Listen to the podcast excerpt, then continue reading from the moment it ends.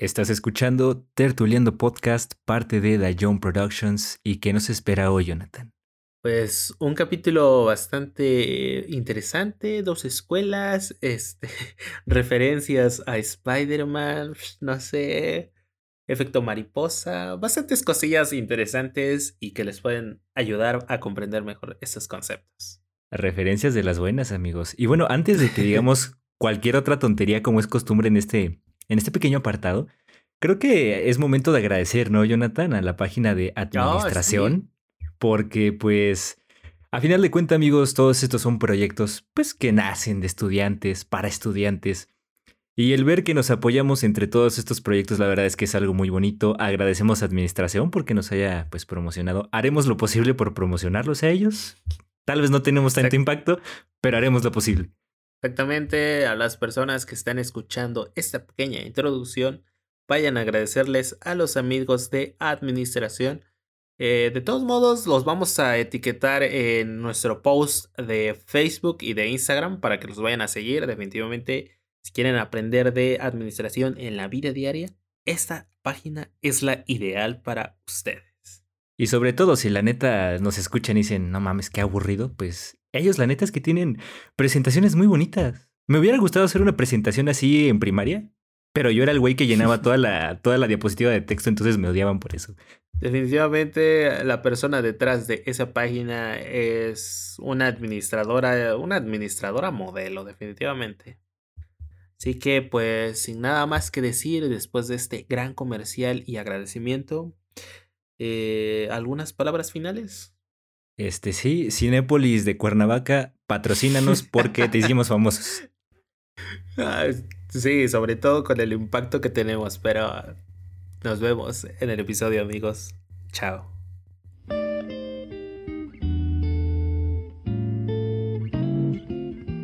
Dayun presenta Tertuliando, episodio 5. Escuelas administrativas, tercera parte. Muy buenos días, tardes, o noches, sean bienvenidos y bienvenidas a sus queridísimos lunes de tertulia con sus anfitriones Jonathan y Daniel. A escuelas administrativas, parte 3, 4, 5, 6, no sé, ya perdí la cuenta. Pero aquí estamos. Daniel, ¿cómo estás? Muy bien, aquí estamos. Creo que sería la parte 3 si no contamos el bonus pero si contamos el bonus sería la 4, no sé, nunca he sido muy bueno con los números. Y me quiero dedicar a eso, entonces ojo ahí muchachos. Pero, pues, con todo amigos, ya estamos a nada, a nada de cerrar esto de las escuelas. Esperemos que les esté gustando un montón. Porque pues creo que a nosotros sí nos está gustando, ¿no? Definitivamente eh, recibí un comentario de un amigo bastante cercano que me dijo, oye, su podcast está muy chingón para estudiar para el examen global y eso me hizo bastante feliz. Yo dije, muchas gracias, bro. De eso se trata y pues por eso hoy venimos con toda la actitud. Amigos, ya lo escucharon. Si su pasar de examen quieren, a, tertuliando escuchar deben. ¿Rime? ¿Sí rime? Espero que sí. pues no sé, pero dejémoslo así por el momento. Entonces, retomando esto, el día de hoy vamos a ver las escuelas administrativas del enfoque neohumano relacionista y el enfoque sistemático. Así que, Daniel, por favor, ¿por qué no empiezas con el primer enfoque? Claro que sí, vayámonos con el enfoque neo-humano relacionista. Yo creo que ya se debieran de acordar que antes, en capítulos previos, hablamos sobre el enfoque humano relacionista. Entonces, obviamente, este va más o menos de la mano.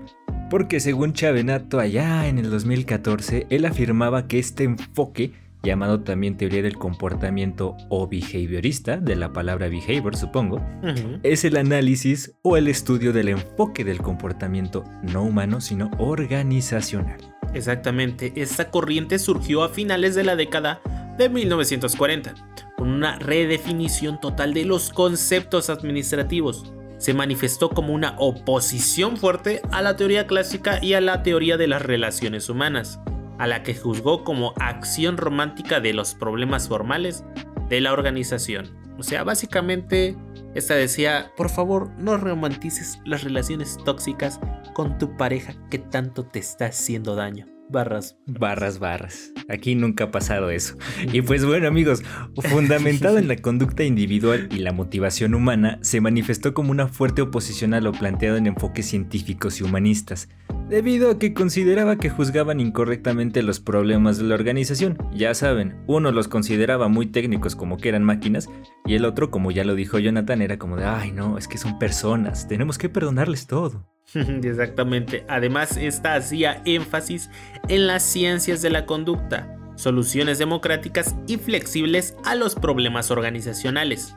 Para explicar el comportamiento organizacional, esta teoría se fundamenta en el estudio de la conducta individual de las personas, lo que conlleva el análisis sobre la motivación humana. Entonces amigos, esta escuela considera que es primordial elaborar un estudio sobre las necesidades, ya que el ser humano está inmerso en un sinfín de necesidades complejas y diferenciadas obviamente que orientan y dinamizan su comportamiento en dirección pues a ciertos objetivos personales, pero obviamente las va satisfaciendo de manera parcial, porque siempre vamos a encontrar nuevas necesidades, amigos míos.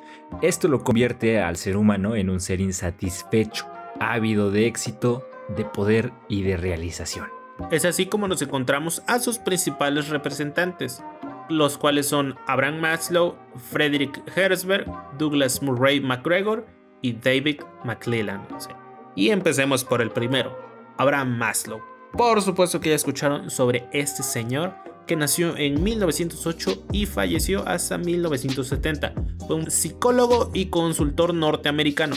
Fue uno de los mayores especialistas en estudio de la motivación humana en su obra Motivation and Personality destaca su teoría de la jerarquía de las necesidades, necesidades que él definía como un estado de desequilibrio físico-mental que experimentaba el individuo cuando se da cuenta que carece de algo. ¿Y qué razón tenía Maslow, no? O sea, es como el ejemplo más claro que me viene hoy en día es, ¿sabes qué? Necesito un Xbox Series X, pero como no lo tengo, me pongo mal. Entonces, Maslow tenía completa razón. Y amigos, en su teoría obviamente planteaba pues una jerarquía de necesidades humanas organizadas por niveles, en orden de importancia e influencia, más o menos como una pirámide, que muy seguramente ya habrán escuchado para este punto de su vida. En la base se encuentran las fisiológicas o las inferiores, en la cima las de autorrealización o las elevadas, pero vayámonos más por partes, ¿te parece Jonathan? Perfecto ya que si nos vamos a la base encontramos a las fisiológicas. Básicamente son comer, dormir, abrigo, deseo sexual, entre otras cosas. Son necesidades instintivas y nacen con el individuo, y estas se relacionan con la preservación de la especie. Cuando tenemos asegurada esta gran preservación de especie, pasamos al siguiente nivel que es el de seguridad, en donde pues estas necesidades indican la preocupación por la estabilidad y por la protección contra lo extraño que amenace los intereses de la persona. Es así como llegamos a las sociales después de las de seguridad, que cuando las necesidades primarias o fisiológicas se encuentran satisfechos, el individuo tiene la necesidad de afiliación, asociación, participación, afecto y amor.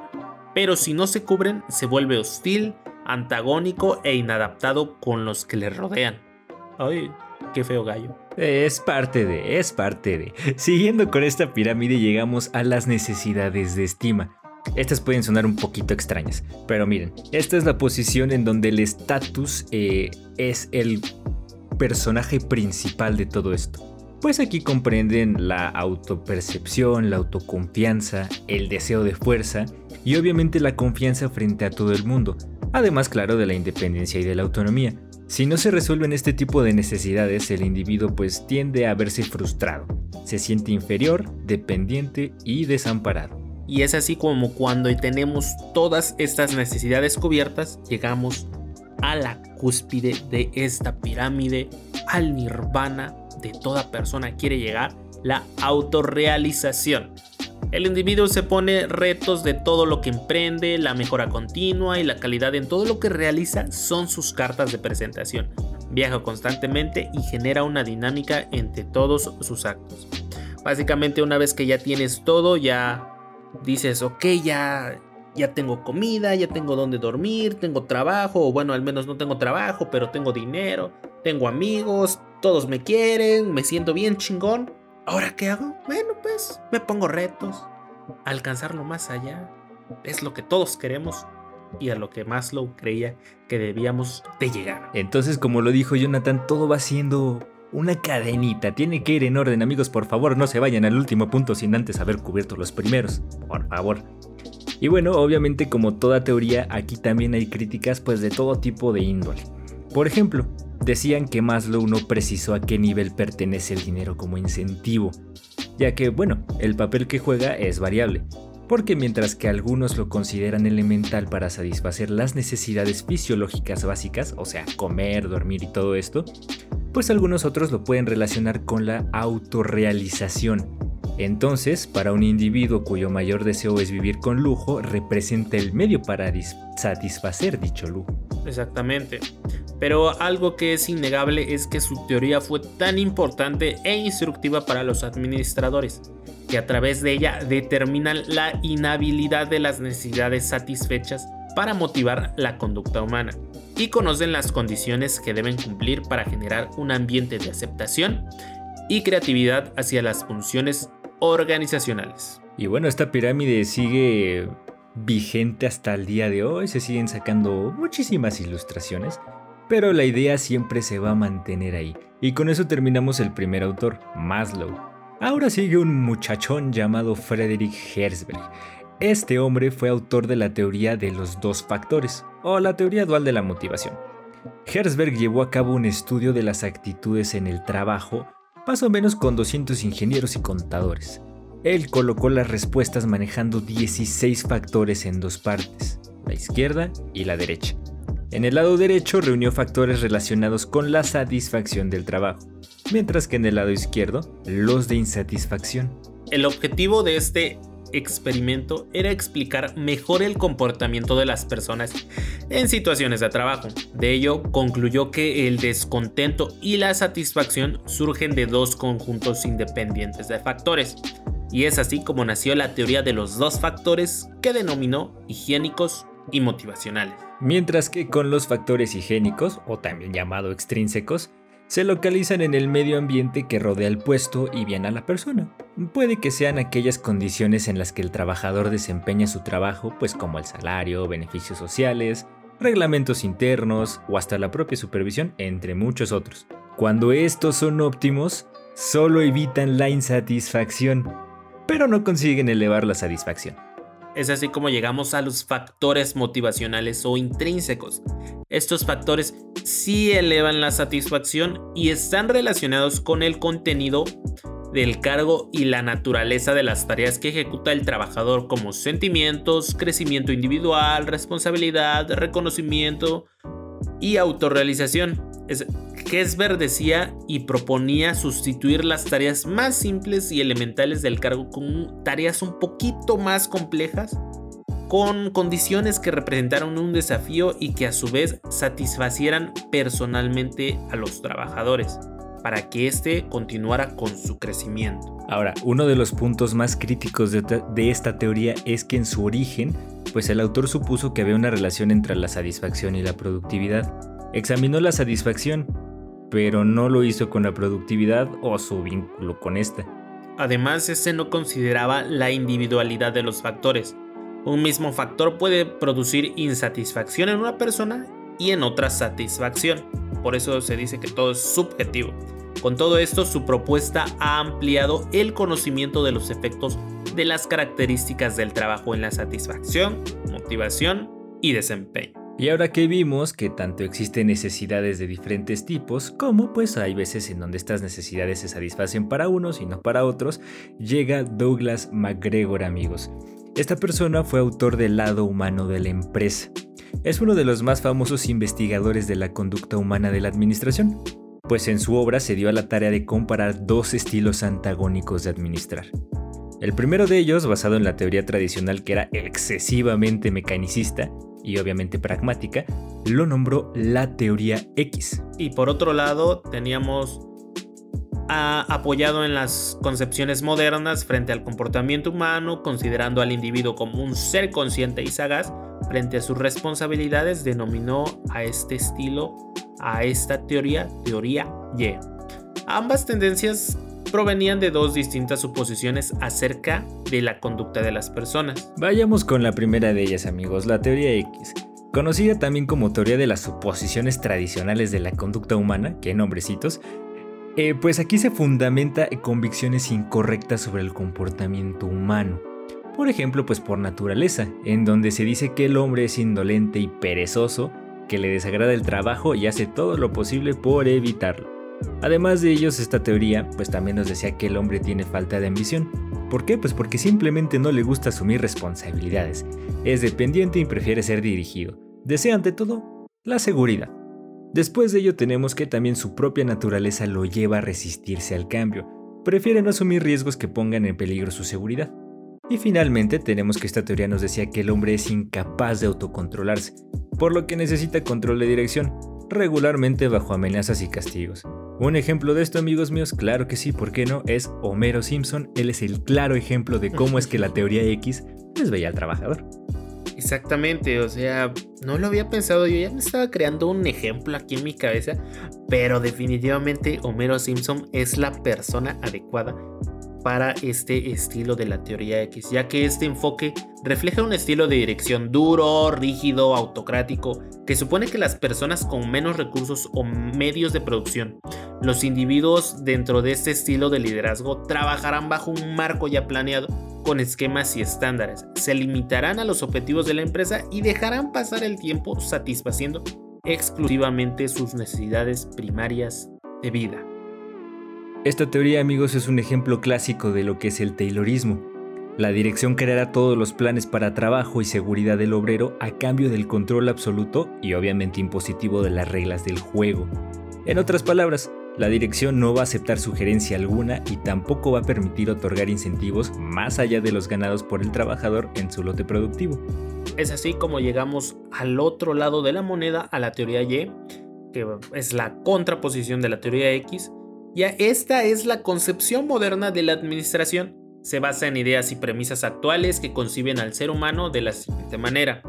Que éste no esquiva sus responsabilidades, le agrada el trabajo y lo considera como una fuente de satisfacción personal y laboral, natural como descansar o jugar. No es por naturaleza pasiva o resistente a las necesidades de la empresa. Sus actitudes pueden cambiar, obviamente, pero estas son por experiencias negativas en otras organizaciones. Además tiene motivación básica, potencial de desarrollo y estándares de comportamientos adecuados. El autocontrol y generación de retos son importantes para que logre objetivos tanto organizacionales como personales.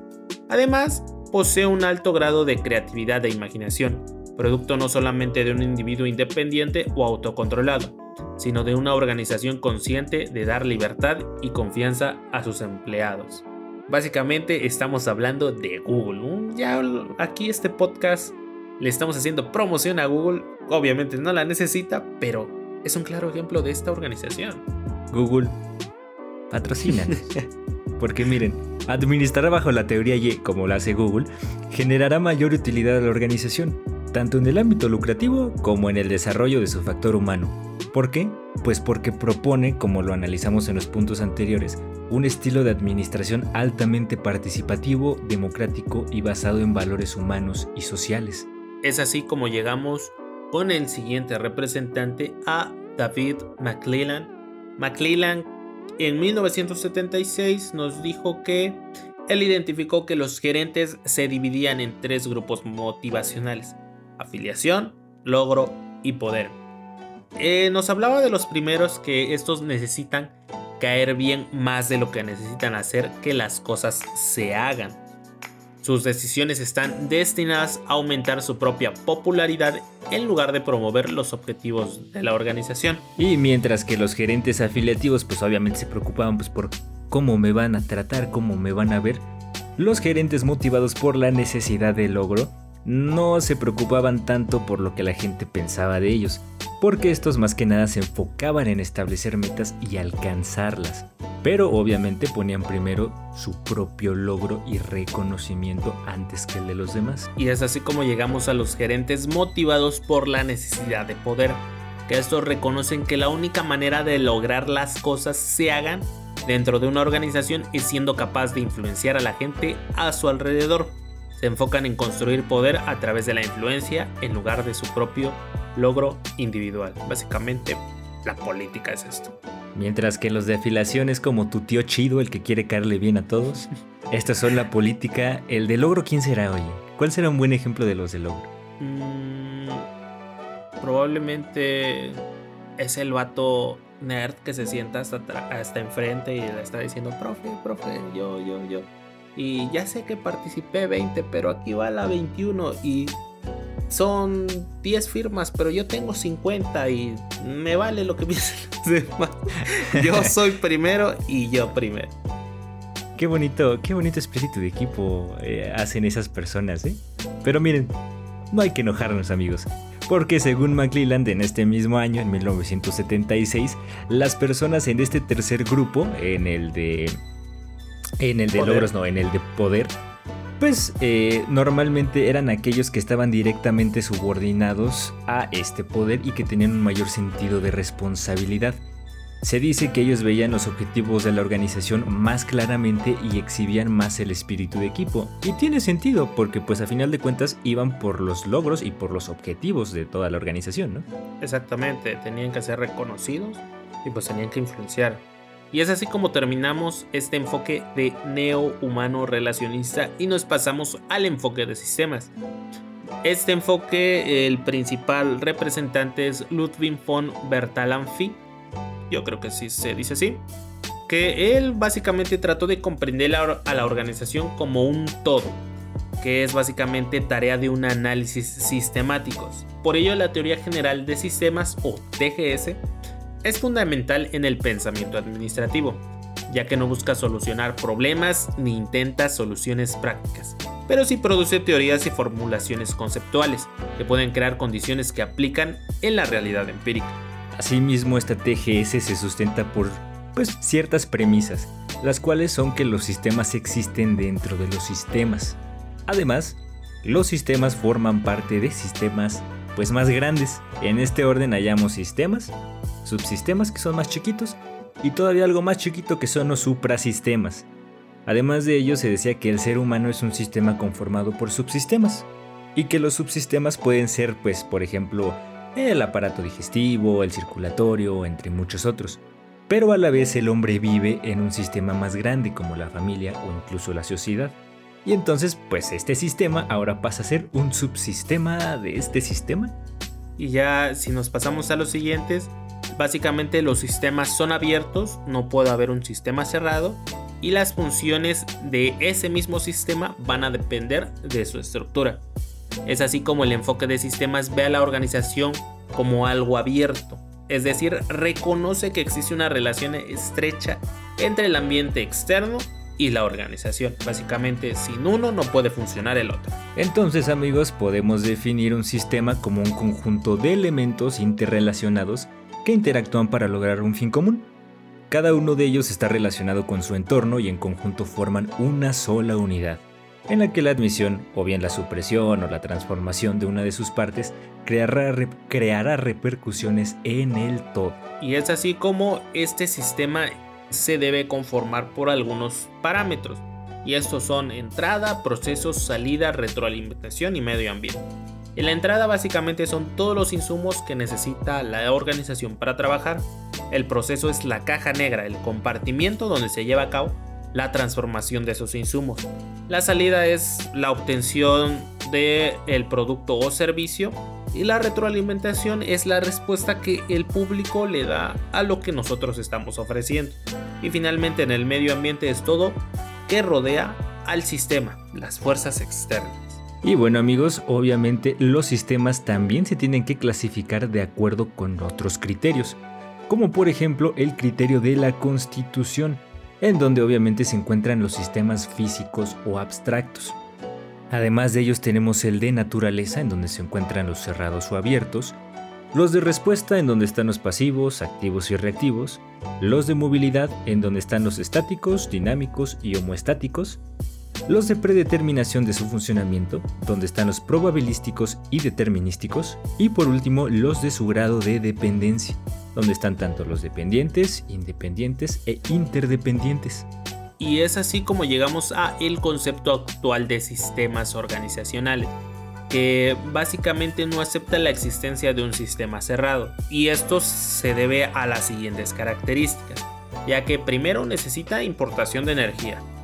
Su comportamiento se considera probabilístico sus límites no están definidos físicamente sufre morfogénesis básicamente que cambia constantemente su estructura tiene equidad y afinidad y está en un estado homoestático constante, homeostático constante, es decir, busca el equilibrio o busca regresar a su estado original.